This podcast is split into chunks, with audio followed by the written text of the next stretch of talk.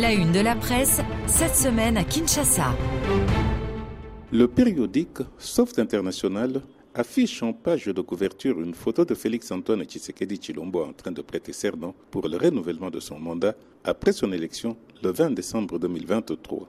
Précision du journal, cette cérémonie, organisée samedi 20 janvier 2024 au stade des Martyrs, restera marquée dans l'histoire, histoire avec grand H.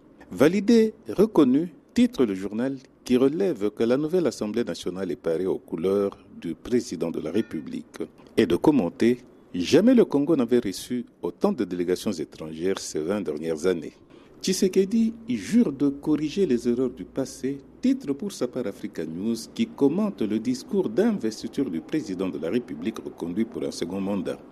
À en croire le président, explique le tri-hebdomadaire, ce nouveau quinquennat aura six objectifs Créer des emplois, protéger le pouvoir d'achat des ménages, assurer avec la plus grande efficacité la sécurité des populations et du territoire, poursuivre la diversification de l'économie congolaise, garantir plus d'accès aux services de base de la santé et de l'enseignement, renforcer l'efficacité des services publics. Dans le maximum, polémique post-électorale pour les législatives 2023.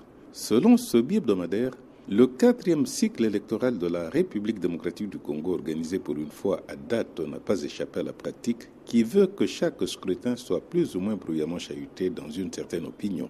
L'opposition politique a aussitôt embouché les trompettes d'une contestation devenue rituelle de la victoire du gagnant portée par l'Union sacrée de la nation et ses nombreux alliés. Seul changement au tableau, souligne le tabloïd, le silence inhabituel de l'Église catholique qui avait reparti sur le terrain quelques 25 000 observateurs dont les rapports avaient constaté l'avance remarquable d'un candidat sur les autres plusieurs jours avant la proclamation des résultats par la CENI. Autant d'ailleurs par la quasi-totalité des missions électorales. Restent cependant les résultats des législatives qui demeurent très contestés en raison notamment, affirme le maximum, de soupçons de bourrage des urnes suggérées par le nombre de machines qui se sont retrouvées entre les mains d'individus non officiels. Enfin, la bataille de la primature. C'est dans le journal Ouragan qui constate qu'à l'Union sacrée, le combat pour le contrôle de la primature est âpre. Pour Félix Antoine Tshisekedi Chilombo, on peut encore lire il est plutôt question de trouver un acteur qui ne manifeste pas des ambitions démesurées, même à long terme, au crépuscule de 2028 quand la CENI convoquera les électeurs pour la présidentielle. Kamanda ou Kamanda Muzembe, Kinshasa et Refi.